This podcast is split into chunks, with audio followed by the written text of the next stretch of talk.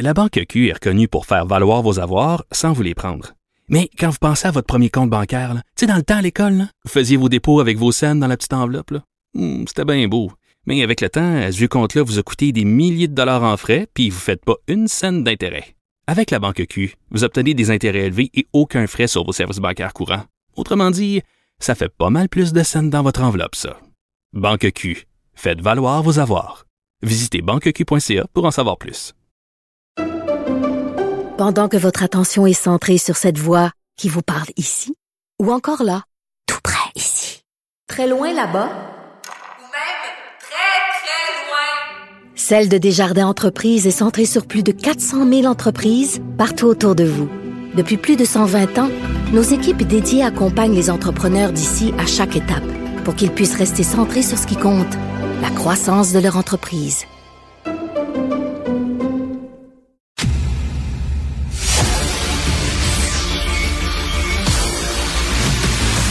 Jean-François Lisée. On va juste dire qu'on est d'accord. Thomas Mulcair. Je te donne 100 raison. La rencontre. C'est vraiment une gaffe majeure. Tu viens de changer de position. Ce qui est bon pour Pitou est bon pour Minou. La rencontre. Lisée. Mulcair. Alors, euh, Jean-François, une petite bombe vient d'éclater sur la scène de la politique internationale. Donc, la ministre britannique, Mme Liz Truss, qui a démissionné. Est-ce que ça te surprend? c'est pas surprenant compte tenu de ce qu'on de ce qu'on a vu se dérouler sous nos yeux depuis deux semaines, mais c'est quand même assez surprenant que euh, dans une grande démocratie avancée, euh, il y a eu le choix démocratique de Mme euh, Truss contre son adversaire et qu'elle se soit autodétruite aussi rapidement.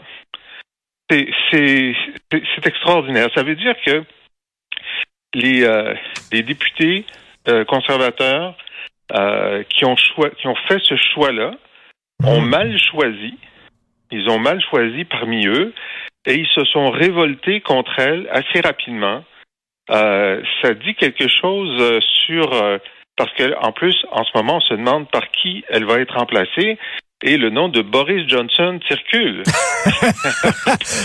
Donc, elle fait passer Boris Johnson, mon Dieu, pour Winston Churchill, presque. pas, pas exactement, mais à un moment donné, quand tu n'as que, de, que des mauvais choix, euh, tu te retrouves là-dessus. Alors, c'est un petit peu, euh, c'est un petit peu, euh, c'est triste. C'est triste pour une grande démocratie pour, comme le Royaume-Uni. C'est triste pour le Parti conservateur. Euh, et ce que ça veut dire aussi, c'est que euh, s'il y avait une élection maintenant, euh, les travaillistes pourraient gagner l'élection. Alors, voilà. Tant pis pour eux. Mais, mais, mais écoute, je, je me fais, là, tiens, je vais faire de la mauvaise foi un peu. C'est la preuve que c'est pas parce que tu es une femme que nécessairement les choses sont fantastiques.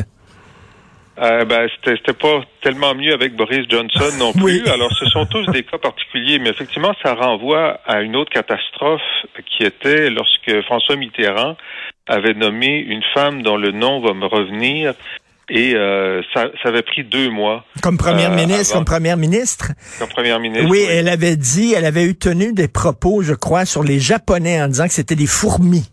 Elle Les que Japonais étaient des fourmis, les, Oui. euh, les Britanniques étaient tous des gays, et puis la bourse, j'en ai rien à tirer. Ça, c'était les trois. Madame Cresson. Madame euh, Edith Cresson, Edith exactement. Cresson, voilà. Tout Et à fait. puis, euh, non, mais euh, c'est- dommage. Mais euh, bon, écoutez, le nombre d'hommes incompétents qu'on a eu à des postes de premier ministre fait en sorte que c'est juste un signe d'égalité qu'il y a quand même une couple d'incompétentes aussi Oui. qui peuvent avoir ces postes-là. Ben, c'est l'égalité. Hein. Si des hommes peuvent être incompétents, euh, pourquoi pas des femmes? Euh, donc, Conseil des ministres, et, écoute, il y a quelqu'un que tu connais bien, euh, Christine euh, Fréchette, qui va devenir ministre et, de l'immigration. Et là, ce qui est assez particulier, Jean-François, c'est que Madame Fréchette avait claqué la porte euh, du PQ parce qu'elle était furieuse contre la Charte des valeurs de Bernard Drinville. Et elle va se retrouver à siéger au Conseil des ministres aux côtés de son ancien ennemi juré. Ah ben oui, mais c'est ça Hein? la coalition. c'est ça. C'est ceux qui veulent être ministres, peu importe ce que vous pensez, allez à la coalition Avenir Québec. Tom, qu'est-ce que tu en penses euh, de, de ça? Je trouve ça un peu dur de la part de Jean-François, mais je l'écoutais attentivement. Puis il a pas complètement tort.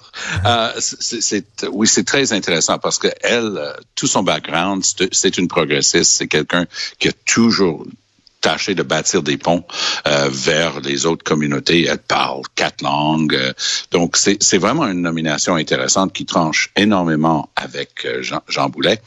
Et moi, j'oserais dire, Richard, c'est que lorsqu'un premier ministre veut marquer un changement avec une bourde majeure comme la sortie de Jean Boulet, mais quoi de mieux que de mettre quelqu'un dont la carrière, la feuille de route, le, le CV, tout le travail tranche avec cette bourde? Alors, elle, the medium is the message, comme a dit McLuhan. Ben, le, message ici, c'est on change d'air euh, vis-à-vis euh, les positions du passé. Et moi, je vais suivre ça très attentivement.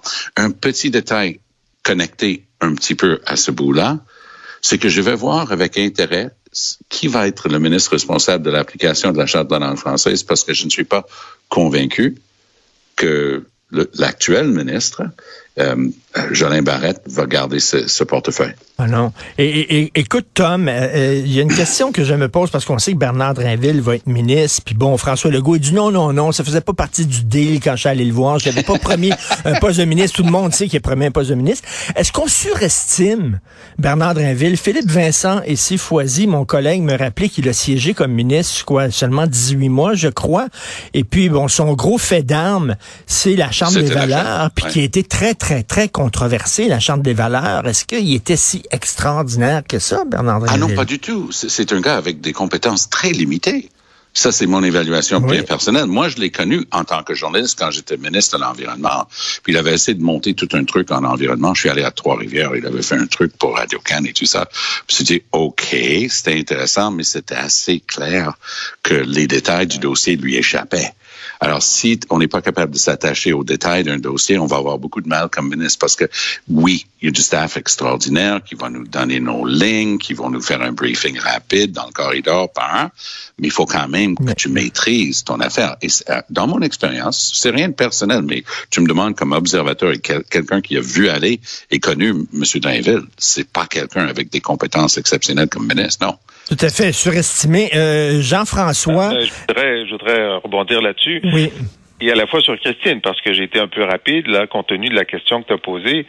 Effectivement, je suis d'accord avec Tom. Euh, c'est, Christine Fréchette a euh, une feuille de route qui, qui la prédispose bien à envoyer un signal positif pour l'immigration. Maintenant, si l'immigration doit être un cheval de bataille où on doit se battre contre Ottawa pour avoir des pouvoirs supplémentaires, ça va être intéressant de voir si elle est la bonne personne pour le poste, parce que là, c'est censé, dans cette configuration-là, être, euh, être euh, une nomination de combat face à Ottawa. Alors donc, c'est, euh, on donne la chance au coureur, c'est quelqu'un de compétent. La preuve, je l'avais embauché dans mon cabinet oui. et je l'avais, je l'avais même sur mon conseil d'administration au Sérium. Ça fait longtemps que Christine travaille avec moi et elle a de très grandes qualités, mais c'est un poste ministériel. compliqué. mais Jean-François, Jean-François, de prendre euh, euh, comme ministre de l'immigration, et on sait qu'il euh, y a eu plein de bourdes qui ont été faites par la CAQ concernant l'immigration. Là, on dit, on va prendre la fille qui est au sein du PQ lutter ardemment contre la charte des valeurs. C'est un message qu'on veut envoyer là. Oui, absolument. Sauf que, évidemment, elle a dû dire qu'elle était d'accord avec la loi sur la laïcité telle qu'elle existe, qui est, qui qui est moins euh, moins euh, agressive ou moins euh, audacieuse que la charte des valeurs ne l'était, mais qui est quand même qui va quand même assez loin. Alors, est-ce que c'est elle qui a évolué ou non? Bon, c'est des questions euh, auxquelles elle devra répondre, et c'est un c'est un gros un gros défi. Je pense que Christiane est capable euh, de faire beaucoup de choses. Maintenant, c'est un gros défi pour Bernard. Oui, ça va être intéressant de la voir répondre à des questions notamment de Anglade personnellement, parce qu'elle est la fille de deux personnes qui étaient réfugiées politiques du régime du Duvalier. Son père était mis en prison par Duvalier et par Gabriel Nadeau-Dubois et plusieurs membres de Québec solidaire. J'ai hâte de voir ce que la ministre Fréchette va faire pour défendre, par exemple, la loi 21.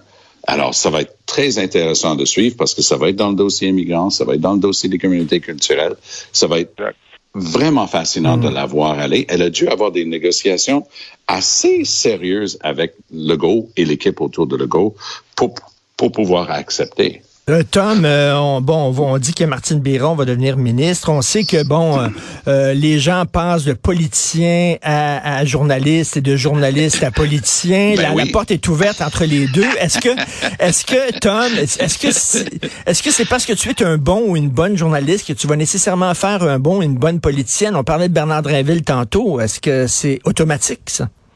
Non, mais ça dépend qu'est-ce qu'ils ont fait. Moi, je mm. pense qu'elle a toutes les chances d'être une très bonne ministre. Tu sais, c'est une femme de contenu, de fond, de dossier. Euh, qui a frayé les corridors de la politique pendant tel, tellement longtemps. Il y, a, quand même un petit peu de, poudre de perlimpinpin politique qui, qui, qui, est resté sur elle. Elle a un, sens de, de la joute, du, jeu politique. Moi, je pense qu'elle qu risque de, plaire euh, énormément. Des gens qui ont des capacités en communication, que ce soit Drainville, que ce soit elle, euh, que ce soit Geneviève Guilbeault. Elle n'était pas de, derrière un micro, mais elle était responsable des communications pour le bureau du coroner au ministère de la Sécurité publique. Puis elle s'est démarquée. Elle était quelqu'un d'exceptionnellement talentueuse. Puis c'est encore une des personnes les plus talentueuses de la CAQ derrière un micro. Elle est inébranlable. Elle est super solide. Elle maîtrise ses dossiers. Donc, je pense qu'elle elle a tout euh, pour être une bonne ministre et il faut, faut donner une chance aux coureurs. Qu'est-ce que tu en penses, Jean-François? Ben, écoute, euh, moi, je, on ne sait jamais euh, à l'avance. On ne ben le sait pas à l'avance. Mais les journalistes devenus ministres ont quand même une, une bonne, une bonne moyenne au bâton. Depuis euh, René Lévesque, euh, François Paradis, euh, il y en a beaucoup là, qui ont été de bons politiciens pro, provenant du journaliste. Il y en a un qui était un moins bon politicien provenant du journaliste, c'était Claude Ryan, mais c'est peut-être une exception. Hein? ça, ça, tenait de sa, de sa personnalité. Attends, je, je, vais me permettre d'intervenir et dire, faire une distinction entre deux choses. Claude Ryan n'était pas un bon chef de parti politique, mais c'était un des meilleurs ministres, ministre de l'enseignement supérieur, ministre de l'éducation qu'on ait jamais eu au Québec. Il faut reconnaître ça. Et Jean-François, il y a eu Christine Saint-Pierre aussi, au Parti euh, libéral. Il y, en a, il y en a beaucoup. Oui. Écoute, Martine Biron, je l'ai vu faire euh, son premier point de presse euh, au, au caucus de la CAQ. C'était un sans faute. Vraiment, là, elle avait ses lignes, elle était solide, elle répondait aux questions, elle allait jusqu'où elle pouvait aller. C'est comme si elle avait fait ça toute sa vie, pas poser les questions, mais répondre aux questions. Alors, je veux revenir sur Bernard Drinville parce que je suis en désaccord avec Tom. OK. Bernard a été un excellent ministre pendant 18 mois. D'abord, il a fait voter une série de lois sur la démocratie, les lois de Drainville, sur euh, la réduction. Euh, moi, je les appelle les lois de Rainville parce qu'il y en a trois. ça les lois de Rainville. Oui, j'ai toujours appelé ça les lois de Rainville. Il y en a trois. C'est comme la plage dorée, là. C'est ça, exactement. Alors, je vais les dire. Il a, euh, il a réformé le financement des partis politiques. Euh, ce qui fait qu'on a cassé euh, la, pratique euh, des prête-noms. Il a, il, a, permis aussi aux, aux, étudiants de voter dans les dans les dans, dans, les universités, dans les cégeps. ce sont des lois qui étaient importantes. Maintenant, sur la charte des valeurs, il a, c'est sûr que c'était controversé, mais comme la loi 101 était controversée, comme il y a plein de lois qui ont été controversées, il n'a pas pu mener son combat jusqu'à la fin. Moi, j'avais des, des, des, désaccords avec lui et avec Pauline sur l'ampleur de la loi. J'étais d'accord avec le principe, mais il a quand même euh, mené ce, ce dossier-là avec résilience, avec euh, beaucoup de stoïcisme. Euh, il a été très pédagogue. À la fin, il n'a pas réussi à la faire voter. Elle était appuyée par une grande majorité de Québécois. Ben, il l'a euh, chevauché et l'a amené mais... jusqu'à la défaite du Parti québécois de Pauline Marois. Ça n'avait rien et... à voir avec cette défaite. Ah, la, défaite. oui, sure, sure. ça n'avait aucun effet dans le public euh, du tout, la Charte des valeurs. Non, il n'y a personne qui, qui, était contre ça. Non, soyons ben, il y a de des bon gens qui étaient là. contre ça, Tom. Hey, mais regarde, si on avait fait regarde. campagne sur la Charte, on aurait gagné l'élection. Jean-François, Ceux qui ont fait campagne sur la charte, de... c'est ceux qui étaient contre. Et nous, on n'a pas fait campagne sur la charte okay. alors qu'on était Jean-François, pour. fais-toi plaisir. Ouais. Va, va visionner la conférence de presse à Lévis avec Drainville et, et euh, Legault lorsqu'il commence là. Lâchez-moi les baskets avec les GES et tout ça, puis regarde la face de Legault. Parce que je vais te dire une chose, un certain Bernard Landré, euh, Landré, Bernard Drainville va avoir la laisse très, très, très courte avec l'entourage de Legault parce que si il rejoue à ça, où il se trouve tellement bon qu'il quitte complètement les lignes préparées d'avance et donne l'impression que Legault s'en fiche de l'environnement, là chez moi avec les GRS, ça c'est le Bernard Drinville que toute personne qui va le nommer à un poste important devrait craindre parce que c'est un gars qui est en amour avec ses idées telles qu'elles sont. Il il a une très haute opinion de ses opinions et ça, c'est un gars dangereux pour l'entourage d'un premier ministre. Et, on va se souvenir de ça au cours des prochains mois. Sur la conférence de Lévis, je te donne raison, OK? Sur la question de la Charte des valeurs, il a fait exactement ce que la première ministre lui demandait de faire. C'était un porteur de ballon. Oui, c'était, euh, c'était. Oh je, je, je, je n'en, comme dirait Pauline, je n'en disconviens pas. mais, mais je veux vous entendre les deux. Je vais commencer par Tom. Éric Duhem dit si vous ne me laissez pas entrer au Parlement, ça va brasser. Écoute, qu'est-ce que t'en penses? J'ai toujours su dans la vie quoi faire avec des menaces puis des bourreries. Demande à Stephen Harper comment ça a été à la période des questions avec lui. Duhem, moi, je suis un de ceux qui l'a toujours baqué depuis l'élection en disant il faudrait quand même aménager une possibilité pour lui de faire ses conférences de presse à l'intérieur. Mais hier, ce gars-là est allé de menaces à peine voilées de lâcher sa gang euh, parce qu'il trouve pas ça correct. Il, il, va protester, il va faire des mouvements contre les institutions démocratiques. Il me fait penser à H. Ross Perot, ce, ce milliardaire qui s'est présenté à la présidence des États-Unis. C'est comme s'il cognait, il disait, hey, j'ai eu un, un, un, grand pourcentage du vote. C'est laquelle ma chambre à coucher dans la Maison Blanche? Euh, T'as perdu. Ben Alors, oui. du, Duhem a besoin d'une thérapie de réalité.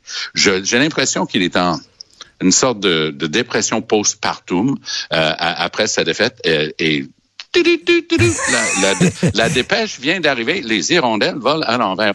Euh, Monsieur Duhem, euh, vous avez perdu. Euh, vous avez perdu dans votre comté, vous avez perdu tous les comtés, vous n'avez rien gagné, vous n'avez aucune place à l'Assemblée. Et pour revenir, je peux juste une seconde revenir sur quelque chose que Jean-François vient avec justesse de mettre sur la table, c'est que le changement du financement des partis politiques veut dire que son parti conservateur du Québec va recevoir des millions au cours des quatre prochaines années, hein, au total, des millions de dollars de l'argent des payeurs de taxes, va te louer un bureau, va t'embaucher du staff, va te prendre un autre micro sur la Grande Allée, puis Sacrez-nous patience que tu as gagné quoi que ce soit, tu n'as rien gagné du tout. Jean-François, je me souviens lorsqu'Éric Duhem était commentateur et animateur à la radio, il critiquait beaucoup Gabriel Nadeau-Dubois parce qu'en 2012, Gabriel Nadeau-Dubois disait, écoutez, moi, moi, je suis pacifique, mais je ne peux répondre de la colère de mes troupes. Ça, par contre, je ne les contrôle pas.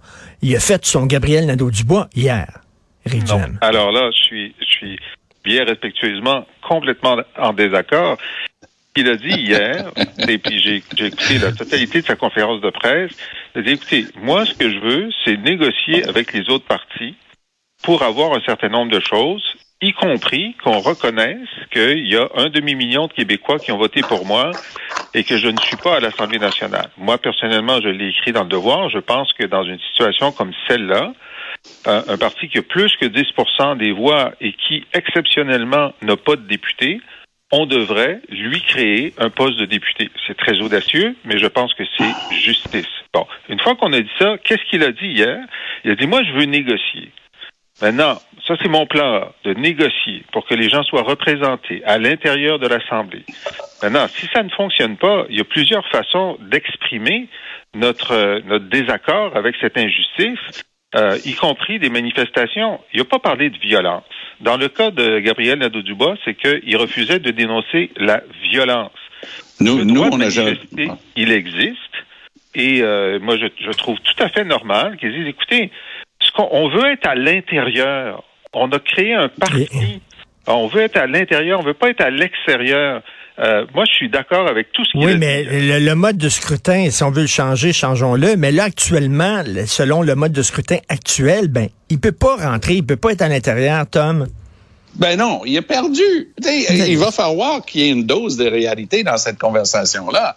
Il a perdu. Est-ce qu'on peut changer le, mode de scrutin? Je suis un fervent défenseur de la proposition de modifier, d'aller vers un système dit mixte proportionnel. J'ai étudié ça longtemps. Je connais le dossier et je, je suis très en faveur. Je trouve très injuste que Dieu n'ait pas de siège. J'ai prêché pendant des semaines qu'il devrait avoir accès au hot room pour faire ses points de presse. Mais quand je l'ai vu hier, en train de dire, si vous me donnez pas ce que je veux, là, ah ben, euh, attendez pas de voir ce qui va arriver, hein. hey, bye bye, salut, hasta la vista, va regarder des films de H. Ross Perot, t'as perdu.